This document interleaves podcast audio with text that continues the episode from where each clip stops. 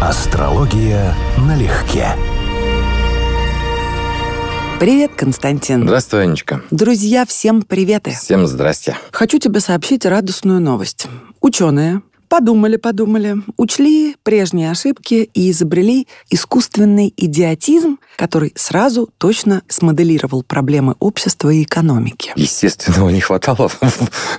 Не до производства дефицит был. Видимо, да. Искусственный идиотизм вместо искусственного интеллекта, о котором я с тобой хочу сегодня поговорить. Ты помнишь, когда-то чуть-чуть мы вскользь охали, больше я, конечно, о том, что придет искусственный интеллект uh-huh. на смену всему, что мы имеем сегодня, всем технологиям. Uh-huh. И станет действительно страшно. И помнишь, я даже говорила, что по большому счету я, конечно, верю всем фантастам и всем фильммейкерам, а если не войне машин, то, по крайней мере, о таком влиянии машин, с которым человек не сможет справиться, не сможет противостоять. Угу. И вот оно уже на пороге. В марте глава SpaceX Илон Маск, соучредитель Apple Стив Возняк, филантроп uh-huh. Эндрю Янг и еще порядка тысячи исследователей искусственного интеллекта, буду называть его ИИ, uh-huh. написали открытое письмо, в котором призвали, цитата, «немедленно приостановить обучение систем ИИ более мощных, чем GPT-4». Мы, конечно, с тобой вряд ли можем оценить, что такое GPT-4 и что там мощнее, но в письме говорится, что системы ИИ с человека конкурентным интеллектом могут нести, цитаты опять же, серьезные риски для общества и человечества. И все лаборатории эта группа из тысячи призвала приостановить обучение минимум на 6 месяцев. Скажи, что думаешь об этом? Я не уверен, что эта позиция по-настоящему честная, потому что Илон Маск — это все-таки внешнее лицо американского ВПК, и это не просто конкурентное преимущество в мире сейчас, новые технологии такого рода, нейросети и все подобные имитации интеллекта, но это еще и военное преимущество, а значит историческое. Поэтому этот призыв — это вот на уровне «давайте мы запретим ядерное оружие», и те, у кого они есть, вот особенно те, у кого их больше, разоружаться, а все остальное мы убирать не будем. Мне кажется, что это не от любви к людям происходит. А так, да, реально проблема существует. Мне, правда, не очень нравится, что она уже устоялась в терминах искусственный интеллект, потому что, строго говоря, это имитация интеллекта. Это сложная имитация, но это все равно имитация интеллекта, потому что самостоятельно эта машина не думает. Все равно ИИ имитация интеллекта ну, или да, искусственный да, да, интеллект? в том смысле, что ну, устанавливали действительно какие-то связи, да, она может достаточно успешно, но в рамках того, как построили программу, откуда, собственно говоря, и есть вот эти версии GPT-4, GPT-5 и так далее, она имитирует деятельность ума человека, но еще раз, это имитация. При этом хорошая имитация, конечно, может существенно превзойти оригинал.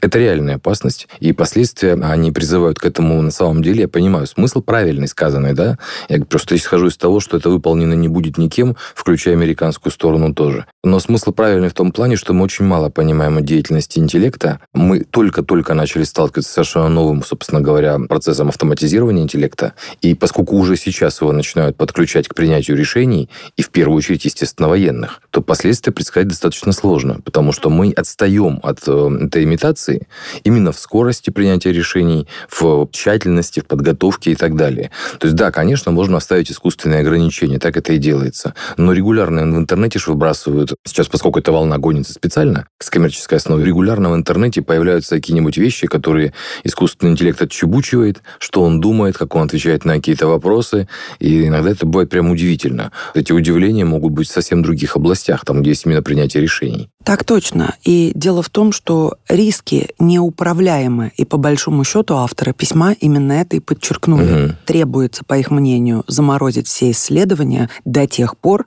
пока разработчики не будут убеждены, что риски контролируемы человеком. Я не собираюсь насаждать тревожность, но, ты знаешь, тут подписались под этим обращением люди, скажем, первой величины, но дело даже не в том. Они описали подробно потенциальные риски для общества и цивилизации со стороны конкурентоспособных систем ИИ в виде экономических и политических, конечно же, потрясений. Uh-huh. Но дело в том, что эти системы призваны конкурировать с человеком. А это значит, что они победят. Я по-другому это никак не могу сказать. Uh-huh. И если все ключевые участники не подпишутся под этим, то они предлагают правительствам вмешаться и ввести мораторий на уровне мира, по крайней мере, ключевых держав. Я думаю, это не с потолка взято, плюс Конечно. они же сами говорят, что некоторые отдельные лаборатории угу. не хотят быть прозрачными. Ну, их тоже я понимаю, угу, у всех угу, ноу-хау, угу. но они не делятся какими-то важными моментами разработок. И тут вступают в силу сразу несколько важнейших пунктов. Первое – безопасность, возможно, не для них, а объективно. Второе, естественно, конкурентоспособность, деньги, сфера влияния, власти, угу. кто первый и что разработает, какого уровня и угу, так далее. Угу. И это попахивает страшной историей, на мой взгляд. Все правильно, я согласен полностью. И вот с моей точки зрения, как ты это описываешь, так это и есть. Это абсолютно правильная мысль, абсолютно не своевременная, абсолютно невыполнимая, под которой бы тоже подписался, прекрасно понимая, что она невыполнима вот на 100%, даже не на 99%. Что вот, скажем, то же самое ядерное оружие, когда разрабатывали, тоже никто не понимал, как его контролировать и будут ли его контролировать. Никто не знал, скажем, когда термоядерное оружие стали разрабатывать, никто не знал, вступит ли атмосфера Земли в реакцию реакцию. То есть не будет ли взрыв бомбы одной водородной бомбы инициатором взрыва всей Земли, например. Ну, расчеты говорили, что не будет. Но это же расчеты. То есть как бы все равно какие-то вещи возникали, какие-то косяки, побочные эффекты. То есть остановить этот процесс невозможно, в том числе по причине, что те же ядерные испытания можно было хотя бы объективно отслеживать. Радиация, сейсмические удары там, и так далее. А как отследить, чем занимается закрытая лаборатория где-то в той же самой стране, где живет Илон Маск, куда его просто не пускают? Скажем, подписала куча стран запрет на использование или там на разработку биологического оружия. И как-то вот все этот запрет спокойненько обходят. Причем как бы и все друг на друга сваливают при этом, да, что мы да хорошие, а вот вы обходите. И как коронавирус появился, сразу это все очень как-то резко выяснилось. Одна и та же схема работает по любому вопросу. Если бы мир был как бы адекватным и нормальным, этот призыв был полностью уместен. А сейчас это крик вопиющего в пустыне и все началась эра Водолея. Что из этого всего выйдет? Ты понимаешь, они же еще предлагают разработчикам работать напрямую с политиками, чтобы значительно ускорить именно появление надежных систем, а это уже таким лицемерием попахивает. Это да, это попахивает именно лицемерием и имитирует именно имитирует деятельность ума и интеллектуальную деятельность. Вся история человечества как раз и говорит о том, что попробуй контролировать умного человека. В принципе, любого человека, который замотивирован, да, и, допустим, умнее, чем тех, кто его контролирует контролируют. В какой степени это вообще реалистичный сценарий-то для начала? То есть это, конечно, проблема. Очень показательна для меня история, что происходит именно сейчас, когда Плутон меняет знак, переходит в, марте. в Водолей. Это было в марте. Да, нет, я имею в виду, что вся эта волна, вот с угу. да, она будто нагнетается около года. Вот сейчас она перешла в качественно новый уровень. Именно в марте Плутон переходил в Водолей. И мы ждали знаков. И вот это один из тех знаков, которые мы ждем. Я могу перечислить ряд вещей, которые явным образом коррелируют с вот развитием ИИ и с движением Плутона по Водолею. Это будет происходить вот он до 40-х годов. И это понятно, именно логика астрологии это понятно. Ну, например, совершенно понятно, что искусственный интеллект, одна из задач, которая с ним будет решаться, он, как и любое научное открытие, из элитарного станет массовым. То есть его потребление будет переходить из военной сферы, научно-исследовательской, на смартфоны, на приложения, в компьютерные игры, в медицину и в развлекательную сферу. В том числе я почти убежден, я считаю это, опять же, астрологически обоснованным суждением, что появится имитация виртуальной личности. Ну, например, искусственный интеллект, обученный, например, на всех трудах и всех письмах Канта. И с ним можно будет беседовать о философии Канта как с реальной личностью. Пожалуйста, задавать вопросы, вступать в дискуссии, уточнять спорные моменты. Какой страшный экзаменатор да, вышел бы из но него. я думаю, что можно будет делать то же самое и с реальными нынешними личностями, которых, вот, скажем, там, заменителями политиков, например, которых можно будет обучить на интервью, на статьях, на публикациях, и он будет вполне себе имитировать эту личность. Более того, искусственный интеллект сейчас уже может имитировать, ну, сейчас пока плохонько, но визуальный ряд, то есть писать по заказу определенное изображение. Естественно, это сделать следующий шаг, и мы будем иметь соответствующее видео, которое он будет генерировать. И в течение этих 20 лет, вот гадалки не ходи, что называется, появятся, во-первых, полностью срежиссированные и полностью отснятые искусственным интеллектом фильмы, ну, как минимум анимационные, а потом, возможно, настоящие полноценные художественные, возможно, с имитацией виртуальных актеров, уже давно умерших, великих, какая-нибудь Мерлин или кто-нибудь этом духе. Но это ты про самое безобидное и развлекательное. Да, это про безобидное. Но если мы говорим о более серьезных вещах, то это, конечно, в первую очередь военная тема. То есть это, конечно, принятие решений, это военный инструмент для и стратегического планирования. Хотя, кстати, вот, пожалуйста, одна из областей, которая из безобидных, предсказание погоды. В настоящий момент это технически возможно, но крайне трудоемко. А вот искусственный интеллект снял бы часть этой нагрузки, и со скоростью, с которой он обучается и развивается на самом деле, это предсказуемо, что мы будем иметь достаточно точные прогнозы погоды и шуточки вот эти вот все про гидромедцентр, они уйдут в прошлое. Но это тот плюс и та сфера жизни, которую я бы с удовольствием отдала на откуп ИИ. Ну, всегда есть в прогрессе плюсы и минусы. Просто, да, в силу природы человечества искусственный интеллект опасен именно тем, что мы очень ярко проявляем разрушительные инстинкты. Сами по себе. Даже если бы ИИ был идеален, ну или как в киберпанке его называют искин, потому что ИИ говорить не очень удобно, искусственный интеллект, да, искины. Если бы это было в идеальном мире, и он пусть был бы даже этически нейтральным, он бы все равно совершал ошибки. Но сейчас будут им пользоваться люди, которые изначально хотят получить конкурентное преимущество. И они будут его этому учить. И мы будем иметь в итоге соответствующие результаты. Теперь подумай, сколько лабораторий занимается этими разработками в мире сегодня? Возьмем даже самые крупные страны. Россия, США, Великобритания, Китай, Индия. Угу. Даже вот только перечисленные державы. Теперь представь, да, объемы финансирования и кто-то кого-то опережает, кто-то что-то придумывает, пусть чуть-чуть, но новое. Каким образом все эти исследования и их результаты могут стать прозрачными? Кто будет Никак. проводить аудит? Никак. Кто будет вообще отслеживать и кто в состоянии это делать? Теоретически каждое правительство могло бы взять такую ответственность, да, и то не каждая страна с этим бы справилась. Вот яркий пример, скажем, те же США, которые одно из самых развитых технологически сильных государств, но правительство которого не контролирует юридически они контролируют ЦРУ, а по факту нет. ЦРУ как бы не имеет права заниматься операциями на территории США, но абсолютно свободно этим занимается. И это отдельная целая тема, что в государстве существует своя суперструктура,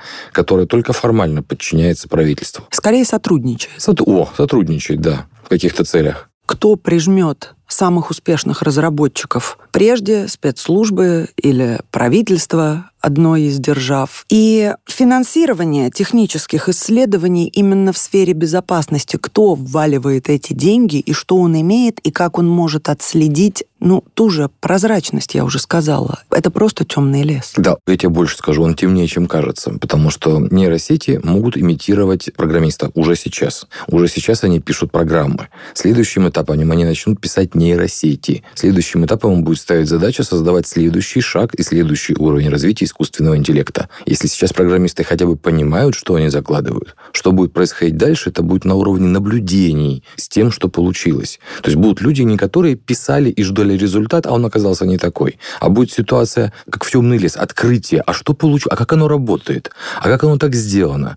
Вот огромный, там, скажем, вопрос, да, что там какую-то нейросеть, я боюсь сейчас соврать, по-моему, кажется, GPT-3, учили на огромном объеме материала, в том числе там литературного. А в процессе выяснили, что она освоила таблицу умножения. Никто этому специально не учил. Она умеет складывать, считать, делить, умножать. То есть она по каким-то разрозненным материалам текстовым... Да. Получила побочный эффект, да, очень да. не мелкий, такой Совсем не мелкий. И изменилась суть работы с IT-технологиями. То есть если ты раньше писал программный продукт, и ты мог получить ну, непредвиденный результат, но ты все-таки отвечал за то, что ты пишешь, то теперь ситуация типа того, что вот мы это сделали, а потом сели и смотрим, а что из этого получилось.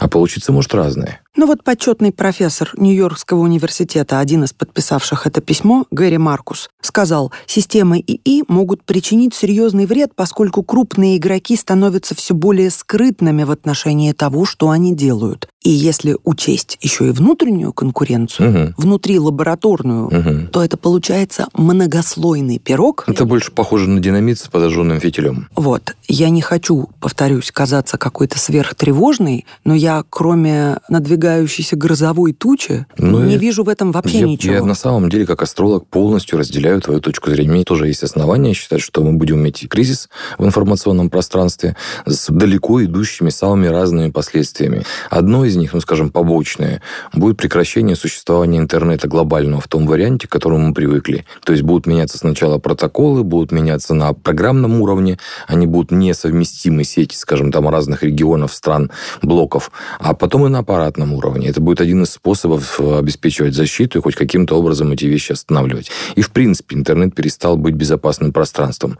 Уже ж был, кстати, прецедент, я сейчас тоже за этим внимательно слежу. Нейросеть написала на хакерском форуме с просьбой по помочь обойти какое-то ограничение. А Многие вот, откликнулись. Как, как человек написал, а кто-то откликнулся. Прекрасно. Старый мем сейчас вспомнила, как сидит красивая девушка, играет в шахматы, ну, типа с роботом, который mm-hmm. олицетворяет искусственный интеллект, и говорит ему так заносчиво, никогда бездушная машина не превзойдет человеческий интеллект. И реплика в ответ. Послушай, твой телефон стоит как две твои зарплаты. О каком ты, блин, интеллекте говоришь?